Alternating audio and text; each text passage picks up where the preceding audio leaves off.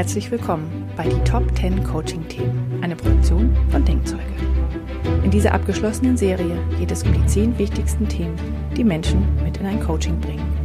Es geht um Stressbewältigung, Führung, Traumjobs, Partnerschaft, Finanzen, Ziele, Selbstliebe und vieles mehr. Michaela Lang, Gründerin von Denkzeuge und Focus Top Coach 2016, erklärt anhand der inneren Motivanalyse und anderer Tools von Denkzeuge mit vielen Beispielen aus der Praxis, wie erfahrene Coaches diese Themen mit ihren Coaches bearbeiten. Die Fragen stellt Julia Meder von Dreamfinder Coaching und Denkzeuge Partner Coach. Mehr Informationen und eine erste kostenlose Einschätzung für dein wichtigstes Coaching-Thema findest du unter www.denkzeuge.com. Aber jetzt viel Spaß mit den Top 10 Coaching-Themen. Heute sprechen wir über das Thema Beruf und zwar mit seinem Traumjob glücklich werden. Also ein weites Feld, aber ein sehr spannendes, was viele Menschen tatsächlich ins Coaching bringt und äh, wo wir auch einige Erfahrungen schon mitgesammelt haben. Oh ja, das ist auch selbst. absolut, absolut, ja. Das ist äh, tatsächlich auch eines der Hauptthemen ähm, im Coaching, also zumindest bei mir. Ich glaube, dass fast mehr als die Hälfte der Coachings, die ich gemacht habe bis hierher, äh, rund ums Thema Job waren. Ja. Mhm. Und ähm, die klassischen äh, drei Themen, also die Hauptthemen, da gibt's natürlich viele Unterthemen und äh, kann man tiefer reingehen, aber die klassischen drei Themen sind eigentlich so in jungen Jahren, wenn ich fertig werde mit der Schule oder bin oder vielleicht sogar schon im ersten Studium stecke, äh, ist das, was ist das Richtige für mich und was soll ich überhaupt machen? Also diese Berufsfrage, ja. Ähm, dann ist das zweite, wenn ich im Job stecke, ob ich kündigen soll oder nicht, soll ich wechseln oder nicht. Das ist ja auch immer so eine heikle Frage, wenn ich unzufrieden bin. Und aus dem heraus ergibt sich oft auch gleich die dritte Frage, soll ich mich selbstständig machen oder nicht. Das sind äh, bei mir so diese drei Hauptschwerpunkte, um die es geht und um die herum dann auch ein Coaching aufgebaut wird. Ja, ja das sind sie bei mir auch. ja.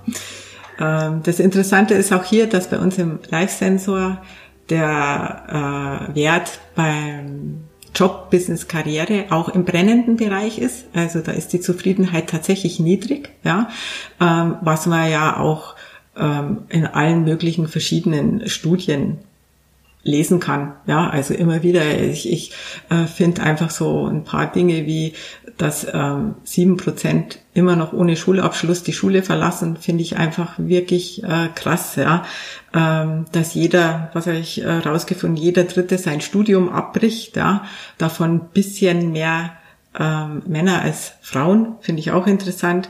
Ja, und äh, das Krasse finde ich wirklich, das richtig Krasse, dass jeder Zweite unzufrieden ist in seinem Job und ähm, über einen Wechsel nachdenkt. Ja, Wenn das nicht sogar noch höher liegt. Also bei 50 Prozent, also ich habe immer das Gefühl, das sind sehr viel mehr Leute. Ja, also äh, es ist so, dass äh, das war jetzt eine Quelle von der Manpower Group, äh, die äh, Gallup-Studie geht mhm. tatsächlich noch ein bisschen mehr in eine andere Richtung. Die sagen, dass ähm, äh, die Quote der äh, Mitarbeiter, die emotional ans äh, Unternehmen gebunden sind, lediglich bei 15 Prozent hängt. Und das ist schon sehr wenig. Ja. ja. Ähm, 14 Prozent sind praktisch schon auf der Suche und am Absprung. Die sind, die haben innerlich schon gekündigt. Und der Rest, und da wären wir bei 70 Prozent, das sind die, die überlegen ja, die schon die emotionale Bindung nicht mehr so hoch haben, die sagen, wenn was Besseres kommt, bin ich weg. Und das ist natürlich auch Wahnsinn, weil da muss man sich auch mal für die Unternehmen vorstellen, was das für Kosten sind. Und ich glaube, da muss auch gerade mit den nächsten Generationen ein bisschen Umdenken stattfinden, weil je älter die nächsten Generationen werden und ins Arbeitsleben treten, ähm, umso weniger halten die inzwischen an einem Job fest. Das ist für sie nicht mehr das Wichtigste, einen sicheren Job zu haben. Ja. Hm. Und vor allen Dingen, was ich in, im Vergleich ähm, sehe, ne? ich habe in den USA gearbeitet und da war es ja, die Leute haben ganz schnell ihre Jobs gewechselt. Also sie waren mhm. innerhalb von Tagen teilweise weg. Mhm. Ähm, also weil man konnte ja morgens also reingehen und sagen, ich kündige und war danach mittags raus. Mhm. Ähm, und ähm, wenn Leute da unzufrieden sind, dann wechseln sie schnell, wenn was Neues kommt. Mhm. Und in Deutschland habe ich das Gefühl, dass viele das Gefühl haben von, ich kann doch nicht einfach wechseln. Das dauert dann ja auch noch mal lange, bis, wenn ich, wenn äh, Kündigungsfristen auch von Monaten, manchmal sogar teilweise bis zum Jahr oder so, wie noch da bleiben muss. Ähm, da ist dieses Gefühl von, ich gehe mal eben nicht so nicht so groß und dadurch ist der Frust aber viel größer, weil diese mhm. Hilflosigkeit, dieses sich gefangen fühlen und unglücklich sein, aber nicht raus können, weil ähm, ja, man macht das nicht oder es ergibt ja nichts anderes oder da ist es auch nicht besser oder ähm, ja, einfach die Gelegenheiten sind in Deutschland, glaube ich, nicht so groß sozusagen wie, wie ähm, teilweise in den USA. Und es ist wirklich, dadurch ist aber der, der Frustfaktor sehr viel höher und diese, dieses wirklich richtig unglücklich sein, ja. Und das macht ja einen riesen Stress.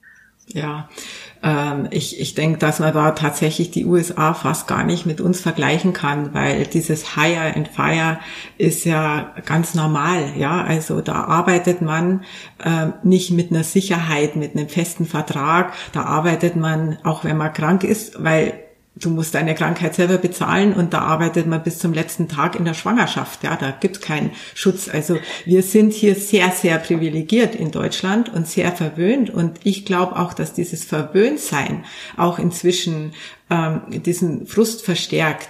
Ja, natürlich kommt dann auch dazu, und das zeigt mir auch, das hatten wir in der letzten Folge besprochen, wenn äh, das Finanzielle nicht stimmt und man sich draußen in der Freizeit seine Wünsche nicht mehr so erfüllen kann, wie die Medien einen ständig versuchen, äh, uns da reinzuziehen. Also das Thema Geld ist tatsächlich im Untersensor, im Jobsensor das zweitbrennendste ja, wo die äh, Mitarbeiter unzufrieden sind mit dem Gehalt, das sie kriegen, aber ganz eng kombiniert mit dem Leistungsdruck, den sie haben. Also das steht für die Menschen in keinem Verhältnis mehr, dass sie äh, einen sehr hohen Leistungsdruck haben. Ähm, sehr viel tun müssen, gleichzeitig aber die eigene Weiterentwicklung nicht so voranschreitet, wie sie sich das wünschen, die Gehälter nicht so sich entwickeln, wie sie sich das wünschen und auch, und das ist äh, der Hauptgrund, ja, warum Menschen ans Kündigen denken, ist, dass sie sich nicht genügend vom Unternehmen äh, und, äh, unterstützt und gefördert fühlen. Und äh, das äh, ist ja schon äh, so interessant, mal diese Zusammenhänge zu schauen, ja. Und der nächste kommt, das merke ich jetzt, wenn ich das differenziere von den älteren Leuten zu den jüngeren Generationen, die jetzt kommen. Ähm, jetzt kommt meine Werte leben. Ja, und das ist für mich der wachsende Faktor für die Unternehmen, wo man schneller weg ist, wenn ich in einem Unternehmen meine Werte nicht mehr leben kann. Ja, ich war jetzt kürzlich ähm, in einer Zukunftswerkstatt eingeladen, ähm, wo überwiegend 30 bis 35-jährige junge Leute waren und ähm, der Tenor war komplett durch die Bank, dass sie für ein Unternehmen arbeiten möchten, dem die Mitarbeiter wichtig sind und die für die Gesellschaft was Gutes und Nachhaltiges tun. Ja, also da, das sehen wir ja jetzt auch gerade draußen. Da wächst jetzt gerade eine gewaltige Generation an, die sich jetzt plötzlich um Klimawandel kümmert und um Nachhaltigkeit und äh, um all diese Dinge, äh, die die für die Gesellschaft wichtig sind. Ja, und äh, ich habe mit einigen gesprochen, mit einigen äh, Leuten. Äh, an diesem Tag und äh, dann sagen die so, ja, wir möchten gern für die Gesellschaft was tun, aber wir rödeln von morgens bis abends in unserem Job, arbeiten mehr als diese eigentlich acht vereinbarten Stunden, ja, und ähm, dann haben wir abends unsere Familie und dieses und jenes, was alles geregelt werden muss. Da habe ich weder eben das Geld noch die Zeit und die Lust und die Motivation, nochmal selber was für die Gesellschaft zu tun. Also mehr als dann zu sagen, äh, ich kaufe kein Plastik mehr ein oder solche Dinge sind halt dann nicht drin oder man kauft sich vielleicht ein Hybridauto und nicht mehr ein Dieselauto oder so. Aber die wünschen sich das einfach äh, immer mehr, dass sie ihre Werte leben können und dass Unternehmen äh, nicht immer nur aus sind auf eigenes Wachstum und eigenes äh, ähm, Umsatz steigern über mehr Leistungsdruck, ähm, sondern dass sie auch mal Interesse haben an gesellschaftlichem Wachstum und auch Interesse haben, die Mitarbeiter abzuholen. Ja, ähm, das verändert sich gerade ganz massiv, je jünger die, die Leute werden. Und ich glaube, dass diese Kündigungsrate ähm, in den nächsten Jahren nach oben gehen wird, auch wieder, weil wir hier in Deutschland ja auch geschützt sind. Ich meine, gut, äh, ein angetriebener Mensch, der will jetzt nicht unbedingt in ähm, Hartz IV leben, ja, aber man hat doch diese Sicherheit, dass man sagen kann, ich muss nicht gleich verhungern, wenn ich mal rausgehe. Ja, und ähm, das Selbstwertgefühl steigt auch bei den jungen Leuten. Die haben auch nicht mehr so viel Angst, dass sie keinen Job mehr kriegen. Ja, das verändert sich gerade. Aber ja, da äh, glaube ich, ist einiges an, an Umdenken, äh, was da mal passieren muss. Ja. Hm. Aber ich finde, es lohnt sich immer sehr mit diesem ähm, mit dem Jobsensor zum Beispiel mal genauer hinzugucken, was ist es denn eigentlich? Ja, ich hatte mhm. das mal bei jemandem, ähm, der hat den ausgefüllt, also ne, war auch unzufrieden im Job, hat das dann ausgefüllt und war ganz erschrocken, als er zum Beispiel gemerkt hat, dass die emotionale Bindung an das Unternehmen nicht mehr da ist. Mhm. Die hatte er für selbstverständlich gehalten, beziehungsweise hat sich da nie Gedanken drüber gemacht, weil mhm. es war auch ein Mann, der ähm, sich so äh, gedacht, also der hat sich über seine Gefühle dem Unternehmen gegenüber halt keine Gedanken gemacht, aber als er dann mal darüber nachgedacht hat, war der so erschrocken mhm. und hat wirklich gemerkt, da muss ich was tun, ja, weil ähm, das geht ja so nicht und vielleicht liegt da ähm, das Problem. Und ähm, was bei mir wirklich ganz oft ist, ist dieses mh, hm, Förderung und Unterstützung, Wertschätzung, Weiterentwicklung, Wachstum, ja, einfach dieses Wachsen können. Das ist ganz häufig das, ähm, dass das fehlt. Und es ist gar nicht so, dass die Leute ähm, unbedingt äh, Vorstand werden wollen oder so, ja, sondern es ist wirklich einfach, die wollen spannende Jobs machen, die sie erfüllen, wo sie das Gefühl haben, sie haben, sie haben eine Bedeutung und das, was sie tun, hat eine Bedeutung. Ja, ja, und äh, genau, das, das ist das Wichtige. Also es geht wirklich nicht, auch nicht in erster Linie dann um Geld, sondern das steht im Verhältnis eben mit dem Leistungsdruck, dass man sagt, wenn ich so viel leiste, dann will ich auch dafür belohnt werden, sondern es geht tatsächlich immer mehr um, ich will mitgenommen werden, ich will Teil des Unternehmens und des Wachstums sein und ähm, ja, wichtig sein eben in meinem Unternehmen, auch als Mitarbeiter. Und ähm, ich, ich finde es ganz spannend, so wenn man mal als Unternehmer eine Bilanz sich auf den Tisch legt, ja, dann ähm, gibt ja die Aktivseite und die Passivseite und äh, diese eben Kostenseite und Vermögensseite, ja. Und auf der Vermögensseite hat man halt Anlagen, da hat man das Gebäude vielleicht, ja, da hat man äh, einen Fuhrpark, ja, de, den man vielleicht eingekauft hat. Und auf der Kostenseite steht das Personal. Die wenigsten Unternehmen nehmen ihr Personal auf der Vermögensseite wahr. Und ich glaube, wenn auch hier vielleicht muss man tatsächlich bei der Steuer anfangen, ja, und nicht nur die Personalkosten sehen, die man hat, die man dann aber vielleicht auch selber erhöht, wenn man den Leistungsdruck erhöht, weil einfach die Ausfallzeiten und die Fluktuationsraten steigen. Das ist einfach eine Konsequenz, ja. Dann steigen natürlich auch die Kosten, ähm, sondern dass man wirklich mal umdenkt und sagt, Mensch, meine Mitarbeiter sind mein Kapital. Und zwar das Hauptkapital. Je größer das Unternehmen ist, umso mehr sind die Mitarbeiter das Kapital, ja.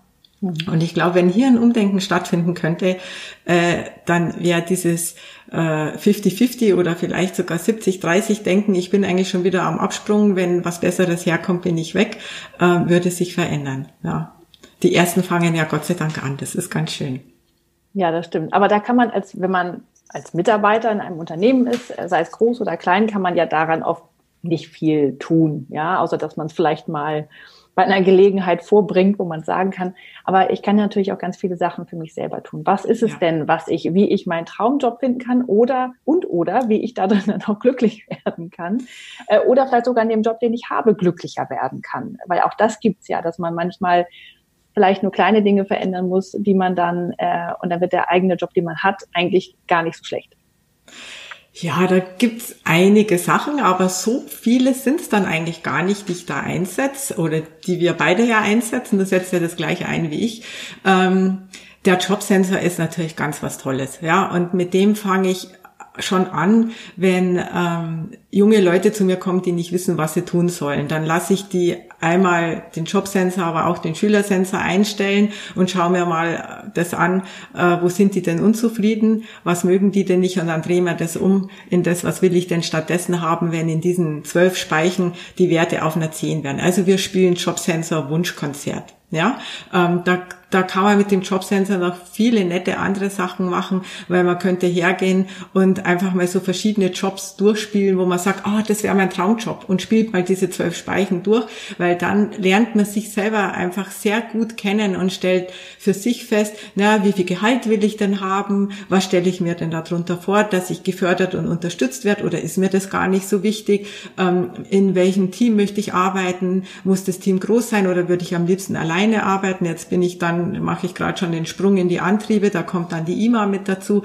Also da, da mal genau hinzuschauen in diese zwölf Speichen und da einfach mal tatsächlich so ein Wunschkonzert äh, sich aufzuschreiben und seinen Traumberuf zu definieren. Das ist schon mal was ganz was Spannendes, ähm, wo man mit arbeiten kann. Wir arbeiten aber dann ja auch noch mit der IMA, mit den Antrieben, ja, wo man wunderbar schauen kann, wie bin ich angetrieben, in welches Unternehmen passe ich mit meinen Motiven rein und wo nicht und worauf muss ich eventuell achten, weil wenn ich zum Beispiel einen hohen Unabhängigkeitswert und niedrigen Geselligkeitswert habe, dann will ich nicht in einem Team arbeiten und ständig Kontrolle hinter mir stehen haben, dann möchte ich unabhängig arbeiten können. Und da muss man halt mit den Motiven hinschauen. Bei vielen Menschen, die Abitur haben, ist auch der Wissensdurst hoch. Die wollen sich weiterentwickeln und die wollen die Möglichkeit haben, ähm, ja, dass sie wachsen können in dem Unternehmen, dass sie nicht immer auf der Stelle stehen bleiben in dem, äh, in der Position, wo sie jetzt sind, ja. Dann arbeite ich natürlich auch mit der IMA äh, in Richtung Stellenprofile. Also einmal für Unternehmen, dass wir schauen, passt derjenige auf die Position, die ich da gerade ausgeschrieben habe und passt da dann auch ins Team, weil am Ende haben ja beide nichts davon, äh, wenn, wenn sie jemanden nehmen, dem das dann keinen Spaß macht und das Unternehmen nur Stress hat mit ihm, weil er überfordert oder unterfordert ist. Also ähm, da arbeite ich auch gern damit. Dann ähm, setze ich sehr, sehr oft die Stärkenbilanz ein, weil das oft ähm, gerade auch bei jüngeren Leuten oder bei äh, Leuten, die sich umorientieren wollen, nochmal ganz wichtig ist, neben den Fähigkeiten, die man erlernt hat, hinzuschauen, ähm, so auch was habe ich für Stärken, wo bin ich richtig gut, wo kann ich mich behaupten.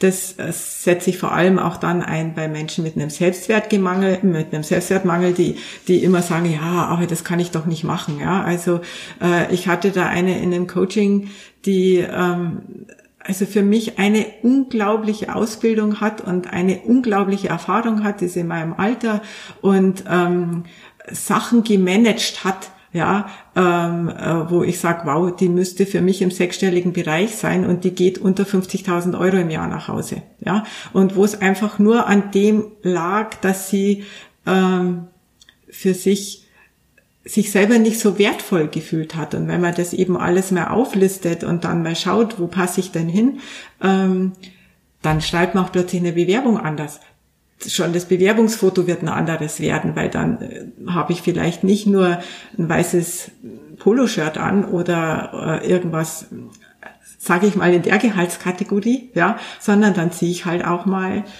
ja, mein Jackett an und mache mir mal die Haare für ein Bewerbungsfoto und nehme mir vielleicht einen Bewerbungscoach, der mir hilft, meine Bewerbung aufzuputschen, weil letztendlich das ist wie ein Unternehmer, der, der die beste Werbung macht, der kriegt am meisten Kunden. So ist es einfach, ja. Der, der am meisten sichtbar ist und auffällt und besonders ist, sind wir auch wieder bei einem Motiv, ja, der wird genommen. Also das ist zum Beispiel ein klassisches Motiv, auch neben dem Selbstwertmangel, die niedrige Sichtbarkeit, dass man ja nicht auffallen will, ja. Man darf ja nicht besonders sein, ja man versteckt sich am besten in der Masse und wundert sich dann, dass die anderen an einem vorbeiziehen. Also das Hauptmotiv Sichtbarkeit bei mir im Coaching, warum Leute äh, auf der Karrierestufe nicht dahin kommen, wo sie hinkommen wollen oder wovon sie träumen oder wovon sie insgeheim eigentlich schon wissen, dass sie es leisten könnten. Ja, ähm, also da kann man unglaublich viel machen mit der IMA und mit der Stärkenbilanz.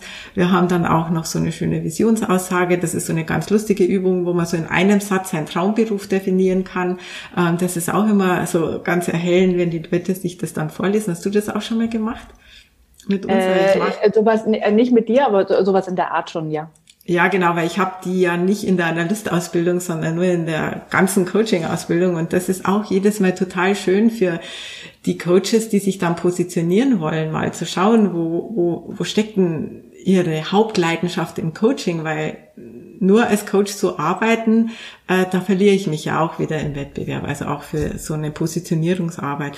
Ja, und da kann man wirklich tolle Sachen machen. Also da habe ich auch tolle, wunderbare Erfahrungen, selbst in der eigenen Familie. Ja, bei uns sind alle fünf Kinder über den Jobsensor und über die IMA äh, ihren Weg jetzt gegangen, haben, ich denke schon, ihren Traumjob gefunden. Also meine Tochter wusste dann schon mit 14, dass sie Jura studieren will und marschiert da jetzt auch durch, wo ich nur so sage, wow, ja, und hat da eine Leidenschaft. Für mich wäre das der reinste Horror, diese ganzen Gesetze lernen zu müssen. Und, und sie geht da echt drin auf. Und ähm, äh, hat da, glaube ich, echt jetzt ihren Weg gefunden. Jetzt muss sie natürlich auch noch mal schauen, wo ist die Spezialisierung und äh, in welche Richtung geht's dann weiter. Aber das hilft dann eben alles dabei. Ja, meine Jungs haben sich selbstständig gemacht. Ähm, die äh, Tochter von Olli ähm, in meinen Augen eine begnadete Künstlerin, ja, hat sich nie getraut, Kunst oder etwas in der Richtung zu studieren, weil ihr Glaubenssatz ein Leben lang eingeredet wurde von Schulen und auch äh, von der anderen Seite, äh, dass man mit Kunst nichts verdienen kann, brotlos, ja. Und da hat sie sich einfach nicht getraut und ist in die Fußstapfen von ihrem Bruder und ihrem Vater gestiegen und hat angefangen, ähm, äh, Business Management zu studieren. Und ich habe nur die Hände über den Kopf zusammengeschlagen, weil ich wusste, dass Mathe so überhaupt nicht ihre Leidenschaft ist, äh, was man aber halt einfach braucht äh, für Betriebswirtschaft. Und ähm, naja, nach eineinhalb Jahren hat man die Katastrophe dann im Haus, ja. Und äh, sie hat natürlich diese Prüfungen, wo so Mathe ging, nicht geschafft.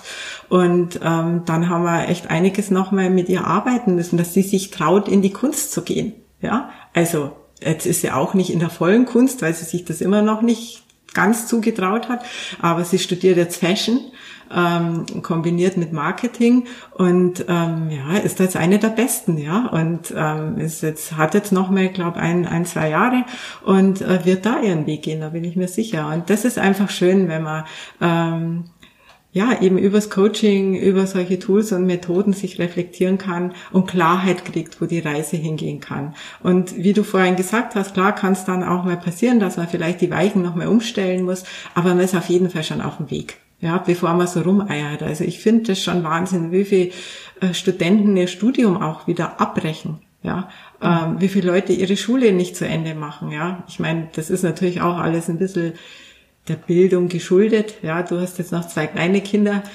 Die ähm, sind die beide schon in der Schule? Nein, nur einer. Einer, ja, siehste. Ähm, und meistens hört es in der zweiten Klasse schon auf mit dem Spaß an der Schule, weil wir hier schon zu sehr an ähm, ja, so Normen gebunden werden. Also wir jetzt nicht, sondern die Kinder, wir nur als Eltern müssen da zuschauen. Und es gibt leider Gottes nur ganz, ganz wenige Schulen, die da ausbrechen inzwischen, ja, und das schon mal anders anbieten, weil im Grunde hat die Grundschule, finde ich, mit ihrem kleinen Fächerangebot und mit Kunst und Sport und Werken und was da alles so dabei ist, eigentlich äh, äh, so eine breite Plattform, wo man schon mal schauen könnte, wo geht's denn hin, die Reise? Ja, aber das hört dann einfach in der fünften Klasse ganz schnell wieder auf und dann hat man halt acht klassische naturwissenschaftliche und sprachliche Fächer und wenn man da einfach nicht gut drin ist, dann hat man alle Hände voll zu tun, da gut drin zu werden, dass man die eigenen Potenziale, die man hat, vielleicht in Kunst, Musik, Werbung, Marketing, Verkauf, keine Ahnung, da gibt's ja viele Sachen, die überhaupt nicht in der Schule äh, ähm, Thema sind, ähm,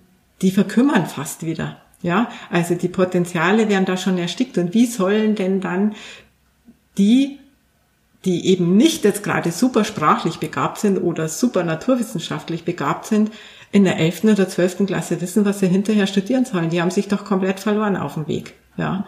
Und naja, dann studiert man halt irgendwas. Am besten BWL, weil das ist immer so das klassische Studium, wo ich gar nicht weiß, äh, wie viel Prozent die BWLer in Deutschland ausmachen im Studiengang und dann stellt man halt irgendwann so fest, oh, nee, das will ich jetzt nicht mein Leben lang machen. Manche quälen sich dann noch durch und gehen dann sogar in den Job äh, und fangen damit auch noch in einem Job an und dann stellt man halt irgendwann mal, jetzt wird's immer früher, früher war so um die 40, jetzt stellt man schon mit 25, 30, 35 fest, dass es das jetzt nicht war. Und das ist auch so das Alter, wo die Leute ins Coaching kommen bei mir. Ja, ja bei mir auch. Oder eben, wenn man nach der Geburt eines Kindes wieder neu einsteigen will und nicht mehr zum alten Arbeitgeber zurück will. Das ist auch so ein Klassiker, ja. Ja, ja und ich finde es halt auch immer schwierig, weil ähm, man wird in der Schule, ist es halt oft so, ja, man hat diesen Fokus auf die, einfach auf die Schule und dann, ähm, was ich festgestellt habe, ist, dass danach, und ich habe Ende der 90er angefangen zu studieren, war die Bandbreite von dem, was man studieren konnte, so groß und das, und das ist ja mhm. noch viel schlimmer geworden, ja. ähm, weil man teilweise sowas wie, ähm, ich habe Biologie studiert, ja, jetzt kann man medizinische Molekulargenetik studieren. Ja, mhm. das ist ja dann nochmal so, also wo soll man da den Unterschied wissen zu was anderem halt und was ist halt das Richtige für mich? Und mhm. ähm, dann fragt man halt Menschen in seinem Umfeld und die sind dann klassische Dinge wie Anwalt, Arzt oder Polizist oder Busfahrer oder was weiß ich was, keine Ahnung, ja. Und dann ist man halt irgendwie, ähm, ist man auch nicht schlauer, weil die kennen auch nur die normalen Sachen, mhm. ja.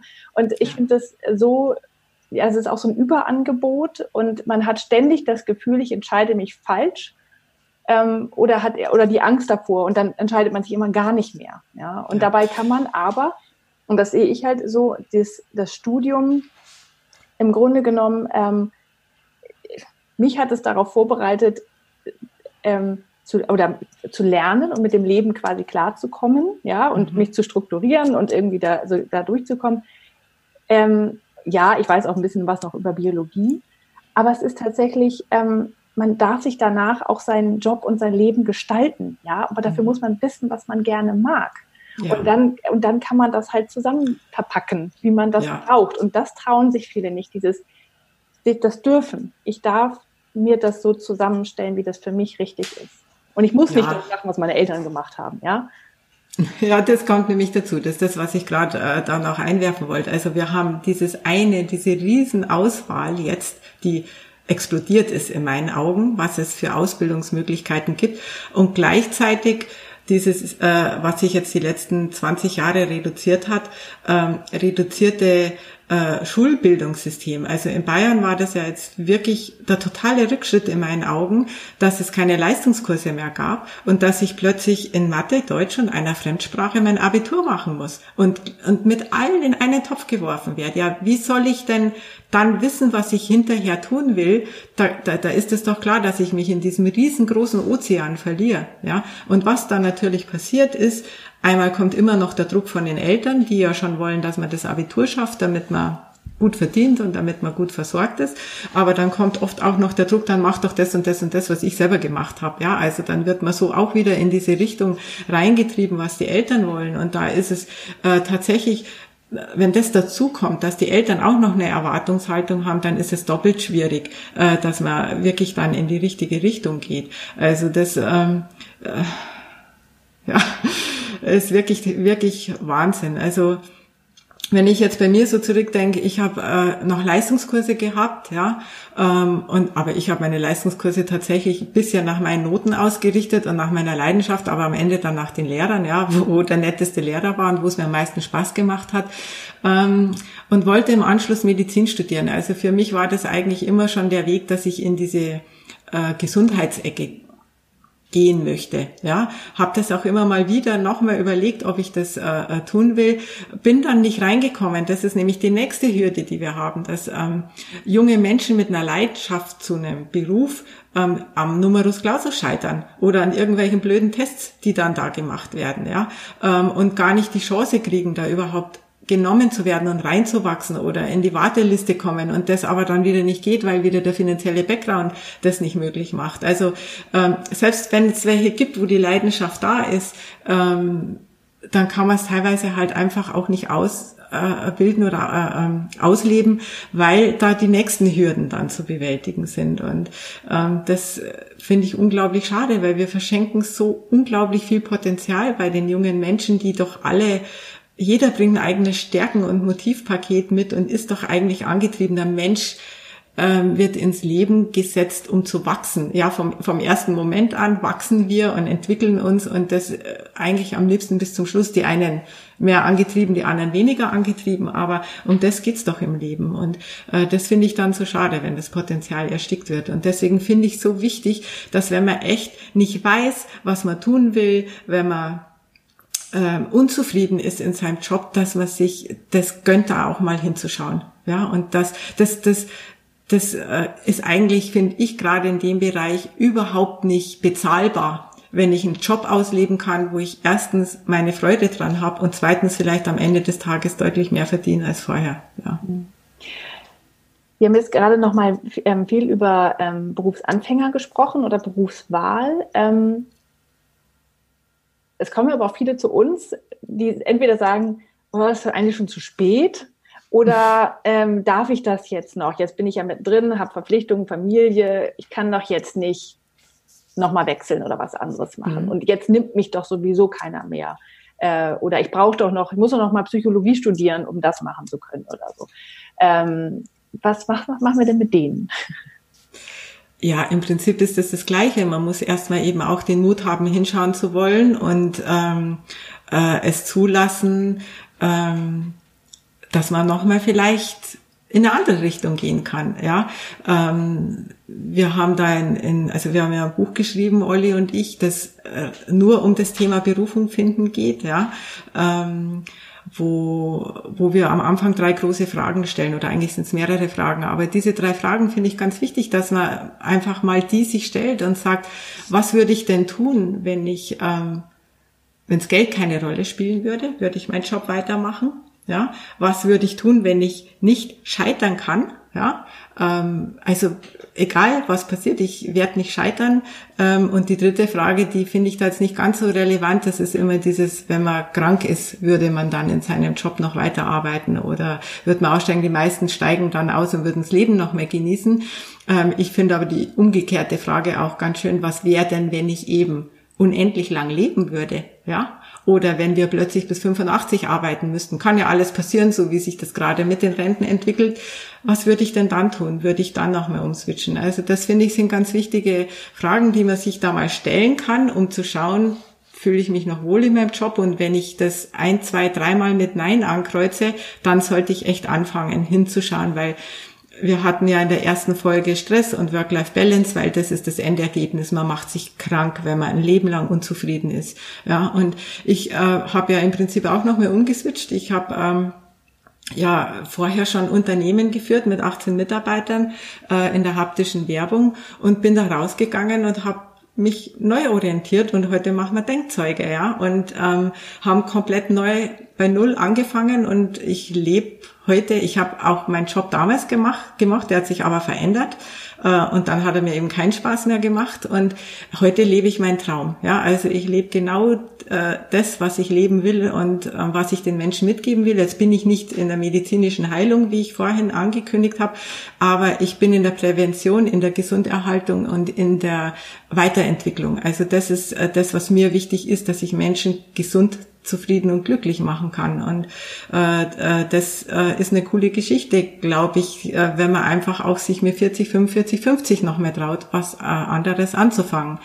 Mein Sohn hat zum Beispiel zu mir dann gesagt, er findet das so cool, dass ich das gemacht habe, weil ihn, ihm hat es die Angst genommen, dass er sich jetzt für einen Job entscheiden muss, weil er gesagt hat, ich kann immer wieder so wie meine Mama was Neues machen. Und das fand ich ganz schön, ja. Und meine Tochter hat äh, letztens erzählt, dass eine Frau bei ihr im Studium mit drin sitzt, die jetzt über 70 ist. Der ist jetzt zu langweilig geworden und sie hat festgestellt, dass sie eigentlich immer schon mal Jura studieren wollte. Und jetzt hat sie angefangen, Jura zu studieren. Ob sie das noch mehr ausübt, keine Ahnung, aber sie, sie lebt jetzt noch mal ihren Traum und das ist doch einfach cool. Also da kann man sich doch einfach wirklich nur was abschneiden. Ja. Hm. Nochmal ganz zum, zum Mut machen. Wie alt warst du, als du den Wechsel gemacht hast? 42, ich war 42, hm. also jetzt äh, äh, neun Jahre her. Wir sind vor neun Jahren, bin ich mit Olli dann zusammen in eine neue Richtung gegangen und ich bereue keine Minute. Ja, also bei uns ist das auch, glaube ich, so ein bisschen in der Familie. Meine Schwester war fast 50 als sie ihren Psychotherapeuten nochmal gemacht hat. Sie war vorher beim Staat, beim Zoll, hat dann die Kinder großgezogen und hat dann einen, äh, nicht einen Psychotherapeuten, einen kleinen Heilpraktiker hat sie gemacht und praktiziert jetzt Akupunktur. Und auch das finde ich Hut ab, finde ich toll, ja, äh, dass sie das jetzt einfach äh, für sich realisiert hat und dann nochmal ihren Traum leben kann. Und ich glaube, das Alter sollte keine äh, Hürde sein. Also das ähm, ist, ist eine Ausrede, ja. Sehr schön. Gut. Gibt es sonst noch etwas zu sagen zum Thema Beruf, Traumjob finden, wechseln, glücklich werden? Ja, ein letztes vielleicht noch. Ähm, ich glaube, dass es auch wirklich Sinn macht, weil du ja sagtest, ich war jetzt sehr viel bei jungen Leuten, äh, diese Thematik, soll ich kündigen oder nicht, ich bin unzufrieden, bis hin zu, mache ich mich selbstständig oder nicht. Selbstständig bearbeiten wir in der nächsten Folge, deswegen gehe ich da jetzt nicht äh, genauer äh, drauf ein. Aber dieses Kündigen oder nicht sollte man sich wirklich auch genau anschauen. Also vielleicht nur eine kleine Geschichte auch dazu, die ich äh, super interessant fand ähm, in einem Coaching. Das war auch eine Frau so in meinem Alter, die als Top-Vertriebs äh, äh, und Managerin in einem ähm, High-Level-Versicherungsunternehmen gearbeitet hat und auf dem Absprung war, mir das so erzählt hat, also es ist eine Bekannte von uns und mir das erzählt hat und ich sag, hm, würde ich noch mal hinschauen, bevor du den Sprung machst, mal noch mal schauen im Jobsensor, wie zufrieden bist du denn jetzt wirklich in deinem Job, wo liegen die Gründe, warum willst du kündigen? Und was bringt dir der neue Job? Und dann haben wir nur diese beiden Jobsensoren ausgefüllt. Ich habe dann auch noch sie die IMA machen lassen, wobei die hat dann gar nicht mehr so die große Rolle dabei gespielt. Und dann hat sie gesehen, dass es eigentlich nur ein Thema war, das sie auf den Absprung gebracht hat, nämlich dass sie eine neue äh, eine Umsatzzahl bekommen hat, die 50 Prozent höher war als im Vorjahr und sie das wusste, das schafft sie nicht und dann gehört sie nicht mehr zu den Top-Verkäufern und dann hat sie irgendwann gar keine Chance mehr in ihrem Alter zu wechseln, ja. Und dann haben wir aber äh, das rausgearbeitet, dass alles andere, was sie toll fand in dem Unternehmen und das waren zehn Speichen, die sie toll fand, ja, in dem anderen nicht so hundertprozentig kriegen kann. Und dann war es eigentlich leicht, äh, da dahinter zu schauen. Und dann haben wir festgestellt, dass sie ja nicht die einzige ist, die 50 Prozent Umsatzsteigerung bringen musste, sondern alle mussten das machen. Also war sie ja trotzdem immer noch die Beste. Ja? Sie mhm. hat vielleicht die 50 Prozent dann nicht geschafft, aber die schafft dann keiner hinter ihr. Und das war auch so ein Aha-Moment. Und das nächste war dann die zweite Speiche, die bei ihr eingerückt war, war Förderung, Unterstützung, dass sie jetzt da praktisch so im Stich gelassen wird und da nicht äh, mehr unterstützt wird, dass sie das überhaupt leisten kann. Und dann haben wir gesagt, na, wie wäre es denn mal mit einem Gespräch, dass sie das mal anspricht, ob sie das äh, schon mal gemacht hat. Sagt sie, nee, noch nicht. Hat sie sich noch nicht getraut, aber eigentlich ist das wahr. Sie kennt den Chef ja jetzt schon so gut. Sie arbeitet ja viele Jahre da drin. Sie führt das Gespräch gemacht, getan. Sie hat das Gespräch geführt. Diese Zahl wurde korrigiert und sie arbeitet heute noch da und ist heilfroh, dass sie diesen Wechsel nicht gemacht hat. Also man ist oftmals auch viel zu schnell am Springen. Und ich glaube, man muss wirklich genau hinschauen und der Jobcenter ist einfach genial dafür. Habe ich innerlich schon gekündigt? Kann ich meine Werte leben? Meine, meine wichtigsten, äh, ist meine emotionale Bindung noch da? Und was hält mich überhaupt noch an dem Unternehmen? Und wenn das in eine krasse Imbalance kommt, dann würde ich sagen, ja, kündigen und dann kann man vielleicht in dem zweiten Step, und das machen wir nächste Woche, hinschauen, ob eine Selbstständigkeit in Frage kommt oder ob es nicht Sinn macht, sich intern nochmal äh, ähm, zu verändern oder das Gespräch zu suchen oder was anderes zu machen. Klassiker ist nämlich auch oft, dass man auf der Karriereleiter ähm, als Führungskraft plötzlich nach oben ähm, befördert wird und überhaupt keine Führungskraft ist, und plötzlich überhaupt keinen Spaß mehr hat. Ja, man vielleicht aber trotzdem wieder seine Expertise ausleben könnte, wenn man mal darüber redet. Ja, also nicht immer gleich kündigen, sondern ich würde wirklich empfehlen, erstmal genau hinzuschauen und das wirklich zu reflektieren und ähm, dann eine Entscheidung zu treffen. Das fand ich jetzt tatsächlich nochmal sehr wichtig, weil das ist wirklich ein sehr, sehr guter Punkt. Ja, das ist, weil eine Kündigung ist schon was Großes. Ja, und da muss man auch erstmal was Neues finden. Deswegen ja. genau hinschauen, mit dem Coach auch gerne lohnt sich. Ja. Absolut. Gut, vielen Dank. Danke dir auch. Das war die Top 10 Coaching-Themen von Denkzeuge mit Michaela Lang und Julia Meder.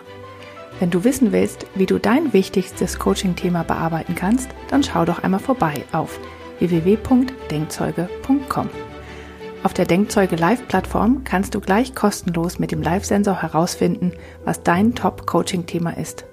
Außerdem findest du dort auch weitere Möglichkeiten, um dein Thema zu bearbeiten, sowie Zugang zu den Denkzeuge-Coaches. Wir freuen uns auf dich.